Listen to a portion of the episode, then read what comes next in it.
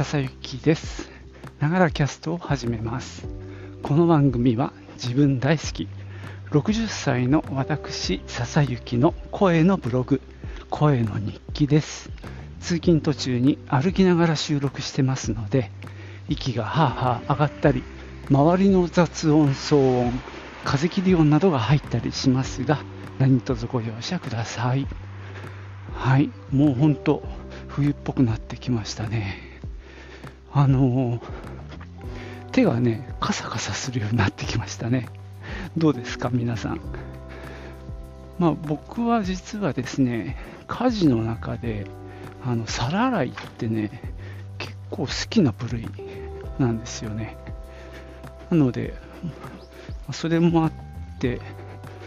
夕飯の後の夕食後の皿洗いはあの結構やってるんですけども今はあのビニール手袋をねつけてやったりやらなかったりしてるせいでちょっとかさつくようになりました。そろそろユースキンっていうねあの手荒れ防止のクリームを塗らなきゃいけないなと思ったりしています。さて今日はですね、えー、たまにやっている図書館で借りたのに読まずに返す本を紹介するっていうシリーズをやろうと思います。今日は稲垣恵美子さんの「火事か地獄か」っていうのを紹介しようと思います。じゃあ行ってみよう。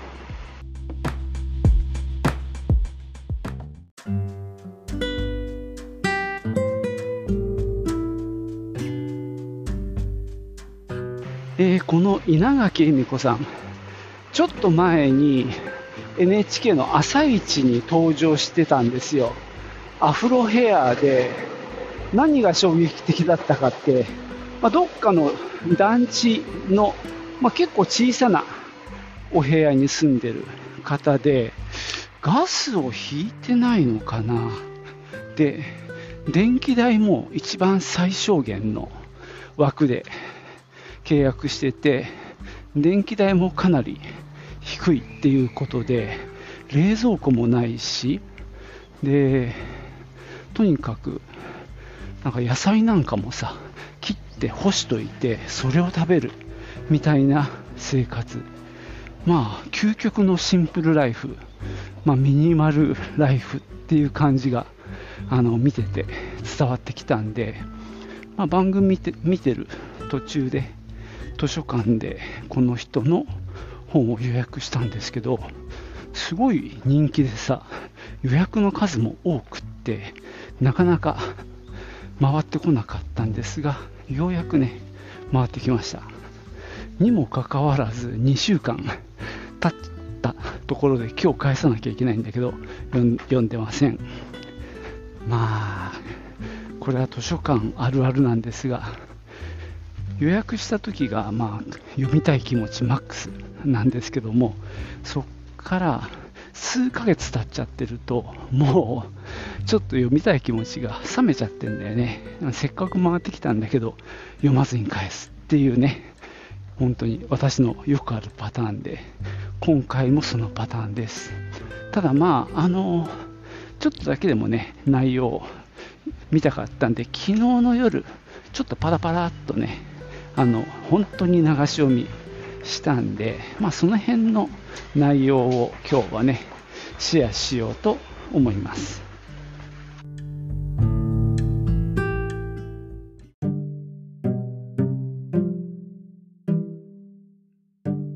それではですね、えー、とこの稲垣恵美子さんの「火事か地獄か」っていう本の「初めに」っていう部分を読んでみようと思います。はじめにサブタイトル「家事なんてなくなればいい?」まず断っておくが私。家事は得意でも何でもない。むしろ苦手である。というか得意とかそうでないとかいう以前に永遠の敵としていや敵と認定して生きてきた。それはきっと私だけではなかろう。この効率重視の世の中においていくら頑張っても1円のお金も稼げず世間に評価もされずだがそうは言っても結局は誰かがやらなきゃならずしかもやってもやっても終わりがないとなればこれはもう何かの罰のよう。私が一体何をしたのかと呪われた人生に抗議したくもなる。というわけで現代における家事をめぐる論争といえばテーマはもっぱら誰が家事をやるのか。できることなら家事から逃れたいという点では皆一致して同意見なのだ。分断と多様化が進む時代にこれほど国民こぞって意見が一致することも珍しい。家事ってそれほどの嫌われ者。続めて言えば家事なんてこの世からなくなればいいと誰もが思っているわけです。ところが私はとあるきっかけから100%種子替えをすることとなった。国民的同意事項にきっぱりと反旗を翻したのである。家事なんてなくなればいいなんて言ってる場合じゃない。むしろ家事は我先にと取り合うべきものである。なぜかといえば老若男女問わず何を置いても家事をする者すなわち自分の身の回りの世話は自分でやる者こそが人生の真の勝者となるのだ。特にこの、えー、疫病やら戦争やら災害やらが息つく間もなく襲ってくる。一寸先はどうなるか誰にもわからない。レールに乗っていればそこそこの幸せが手に入るなんていう牧歌的なことはもう誰にも望めない。自らの人生すら予測もコントロールもできない。混迷の時代に家事を誰かに押し付けてラッキーなんて言っていたらいつの間にか無限地獄へ真っ逆さまと真っ逆さまと覚悟しておくべきである。はあ、まあちょっと今最初2ページほど読みました。まあこれ 俺最初のここ読んだ時に、まあ大げさな人だなって、これネタだよねっていうかギャグだよねって思いながら読んでたんだけど、もうこれでね、あとパラパラっと初めにを読んでて、結局ですね、まあ、この人は家事が豊かな暮らしにあの通じているっていうだから家事が幸せにつながるんだっていうような話にこの後持っていきますね。はい。まあねこのまだるっこしい。いやこんな批判的なこと言わない方がいいのかな。いや俺この手の文章苦手なんだよね。あの大行に振りかぶってくる感じ。家事がなんか嫌われ者だ。国民みんなそう思ってるみたいな。投げ方ってあんたじゃんね考えてるの。俺は別にそこまで思ってないよってすぐ思っちゃう。天の弱なのかな。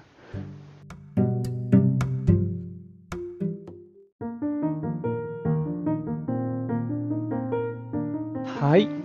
えー、今ね帰りなんですけども図書館でねえー、今紹介している「火事か地獄か」をもう返してきちゃいました。えー、っと実はあと2日ぐらいね借りられたんですがまあもういいかなと思ってですねでさっき言ったように予約がいっぱいついてる本なのでまあ早く回した方がいいなっていう気持ちもあって早々に返してきちゃいましたでここからはですねえー、っと、目次などを見ながらお話ししていこうかなと思いますね。えー、っとですね、目次、ちょっと読んできます。第1章は、私が手にした極楽家事生活。極楽っていうのは、極はさ、極、北極の極だけど、楽はカタカナですね。まあ、極楽天国あの地獄と極楽と楽っ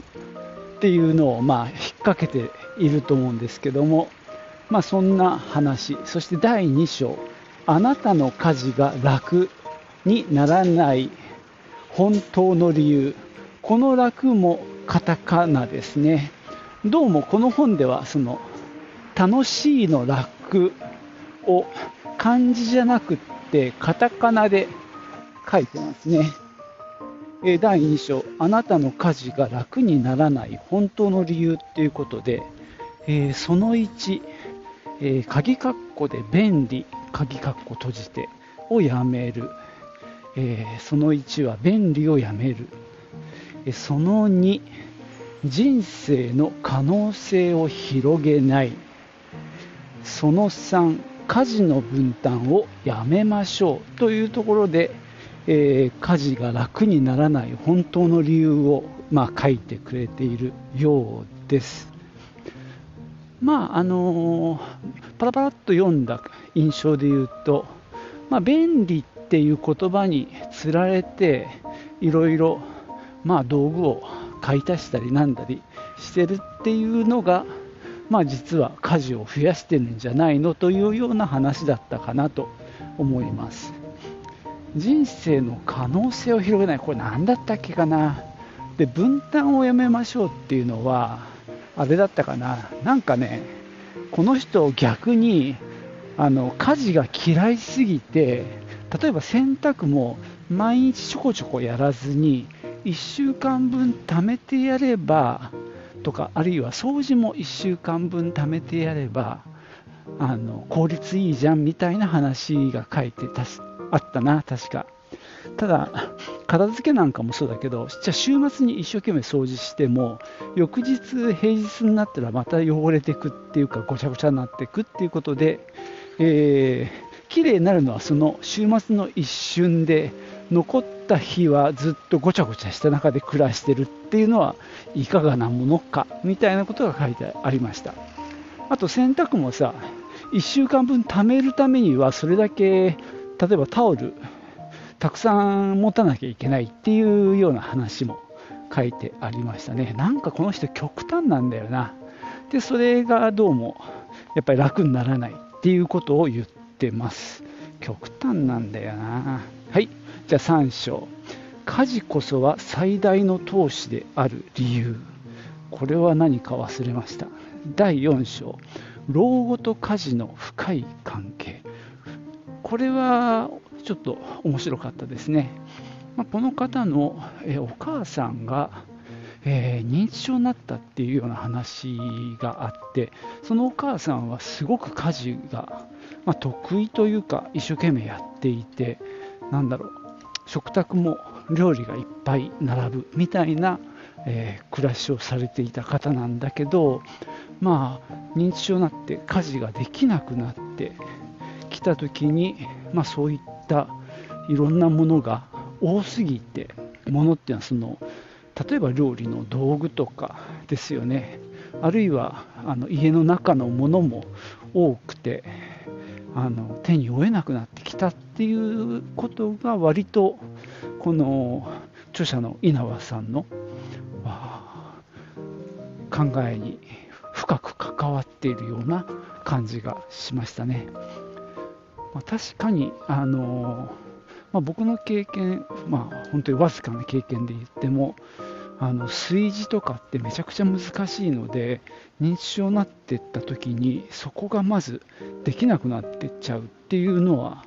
あの目の当たりにしてるので、まあ、ある意味それは切実だなと思います。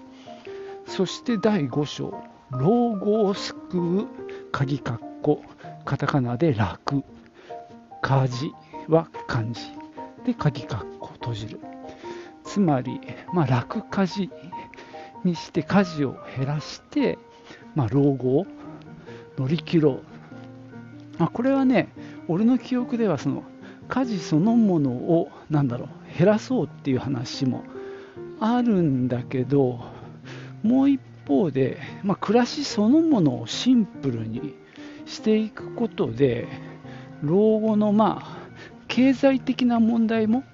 あの楽になっていくよっていう話だったかなと思います。まあ、今あるなんだろ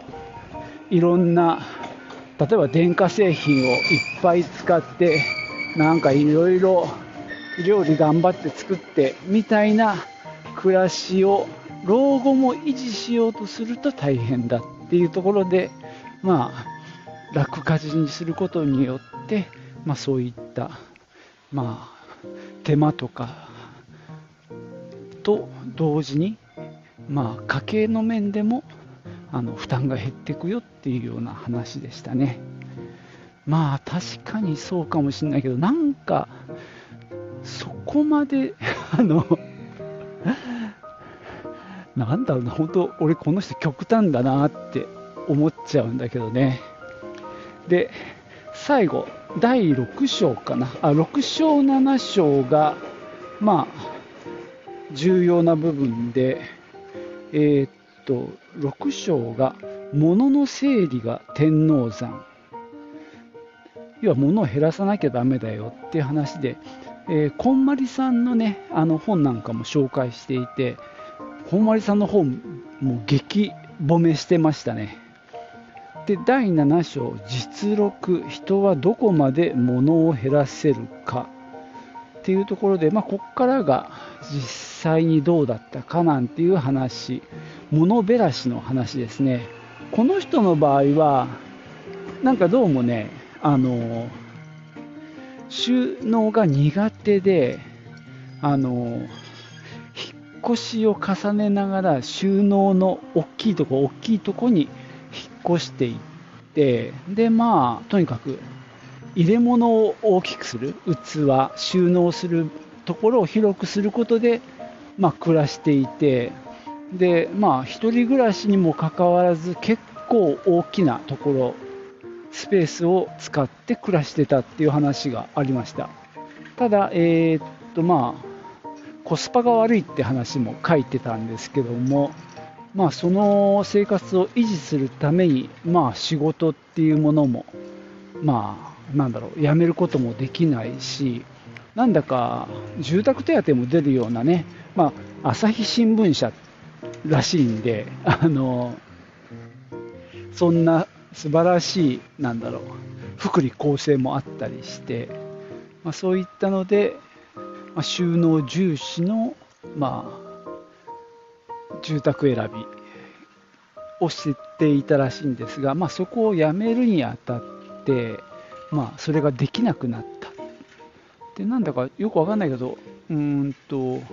次の仕事も決まってない状態で辞めたのかな、まあ、フリーになったのかもしれないですね。文章を書ける人らしいので。で急に収納がないっていうところになっちゃってで物のほとんどをま処分するみたいなかなりなんだろう強制力の半端ない状況で物を減らしたみたいです。でまああのー、第7章が、えー、怒涛のイメージ作り編。そのどこまで減らせるかその1怒涛のイメージ作り編でしょ。でその2が怒涛の実践編ということで洗面所周り洋服台所なんて話がって第9章が死ぬまで家事っていうふうに書いてあります。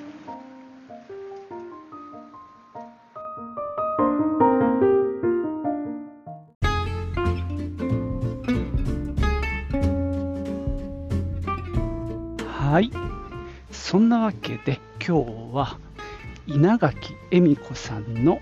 著書「火事か地獄か」を読んでないのに語るというねシリーズでやってみましたえー、っとねそうだな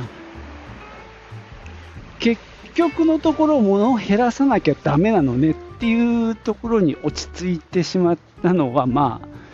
まあ、致し方ないとはいえ、まあ、この人めちゃくちゃ減らしてんだよね。冷蔵庫もないし。で、カセットコンロ使ってるし。で、なんだっけ。なんか服もすごいいっぱい持ってた人らしいんだけど、うんとね、9割捨てた。捨てたっての変か。とにかく1割しか残さなかったとかね。で、キッチン関係、なんか料理もお好きだったらしいんですが、えー、なんか鍋2つとかさ、なんかそんな感じで、そういった調理器具なんかも、まあ、めちゃくちゃ激減したようですね。まあ、そんな経験が、まあ、この本になっているわけなんですが、まあ、正直さ、借りる前からこの生活で真似するところないなって思いながらね、あの予約のリクエストをしたんだけどさ、どうなんだろうな。この本の中で俺に役に立つことってあんのかな？ちょっと考えちゃうね。まあでもさ、あのこの前書きっていうか、初めにを最初に朗読したんだけど、まあなんかあれだね、あのこういう本って、まあ、実用書の類だと思うんですけども、俺なんかはまあある程度もう要点をもうビシッとまとめてくれよって感じはしちゃうんだよね。正直この本ね、こんなボリュームいらないですよ。本当。もう10分の1で書けるなって感じがしますね。いろいろ膨らませてるんだけどさ。本当コッシーで絞ってきちっと書いたら、なんだろう。パワポのスライド20枚って感じかなって気はするんですけどね。ただまあその膨らませ方もまあこれがさあのー、まあ、こんまりさんの本も俺読んだんだけど面白かったんだよね。でやっぱりその物語的な部分っていうのかな。その心情っていうのかな。気持ちがその書いてる人にこう乗り移ってというかそこでなんか共感があってで言ってることがより響いてくるっていうのはあるじゃない。あのたとえ実用書であっても。でましてやさ物減らすなんて言ったらさその辺がなんかしっかりこう気持ちが乗ってかないと自分を鼓舞できないというか っていうところはあると思うんで、まあ、その部分も大事かなとは思うんだけどね。ただまあこの本に関してはちょっとなんかいろいろなんだろうなこの風呂大風呂敷の広げすぎみたいな感じとかやっぱ朝日の記者だったからかな。まあとにかく大げさで極端なんだよな。以前の私、今の私みたいな部分で書いてるところがあってその以前の私っていうのはそういう大企業に勤めていてめちゃくちゃ忙しくて自分の時間がない。でもまあそれなりにあの給料はもらって稼いでるからまあいいところに住める。でまあなんだろう。凝った料理を作ったりみたいな生活で家事は大嫌いみたいなそういうさすげえ極端な場所にいるっていうのがこの人分かってんのかなって思っちゃうんだけどな。どうどう思いますかね、まあ、これ聞いてる人、まあ、Spotify の統計で言うと40代の方50代の方が多いんですけどもこの書いた稲垣さんも多分、えー、っと50代50歳ぐらいだったかな。でもなんだろうなそのやっぱり東京で暮らしている人って感覚違うのかなって気はしますね。なんか全然立ってる場所が違うなって感じはしますね。まあ、ちなみに俺の場合は家事が憎いって感じは全くなくってもうやんなきゃいけないっていうわけではなくてもう例えば呼吸は当然するしトイレに入って排泄するなんてこともやるしっていうのに近いですよね家事って。生きていくために必要なことでまあ当然やんなきゃいけないというかまあやって当たり前みたいなとこでそれを憎むとかさあのなるべく減らそうとかっていうとこに躍起になるのもなんだかちょっと感覚的にはうーんどうなのかな、まあ、むしろどうなのかな俺は。まあもちろんねあのたくさんやりたいってわけじゃないんだけどね。でもまあしょうがないからやろうか。っていうレベルなんですけどどうなのかな、まあ、でこの人はさその家事嫌いっていうところは急に家事が尊いっていうところにまたものすごいあの振り子が反対側に触れちゃって、まあ、家事こそなんだろう人生の楽しみみたいなところまで行っちゃってんだけどまあそれもまた極端だよなっていう気はしてます。なんか。はい。というわけでねふわっとした読んでもない本の感想を言うというめちゃくちゃ無責任な企画でした。最後までお聴きいただきましてありがとうございました。ではまたね。チュース。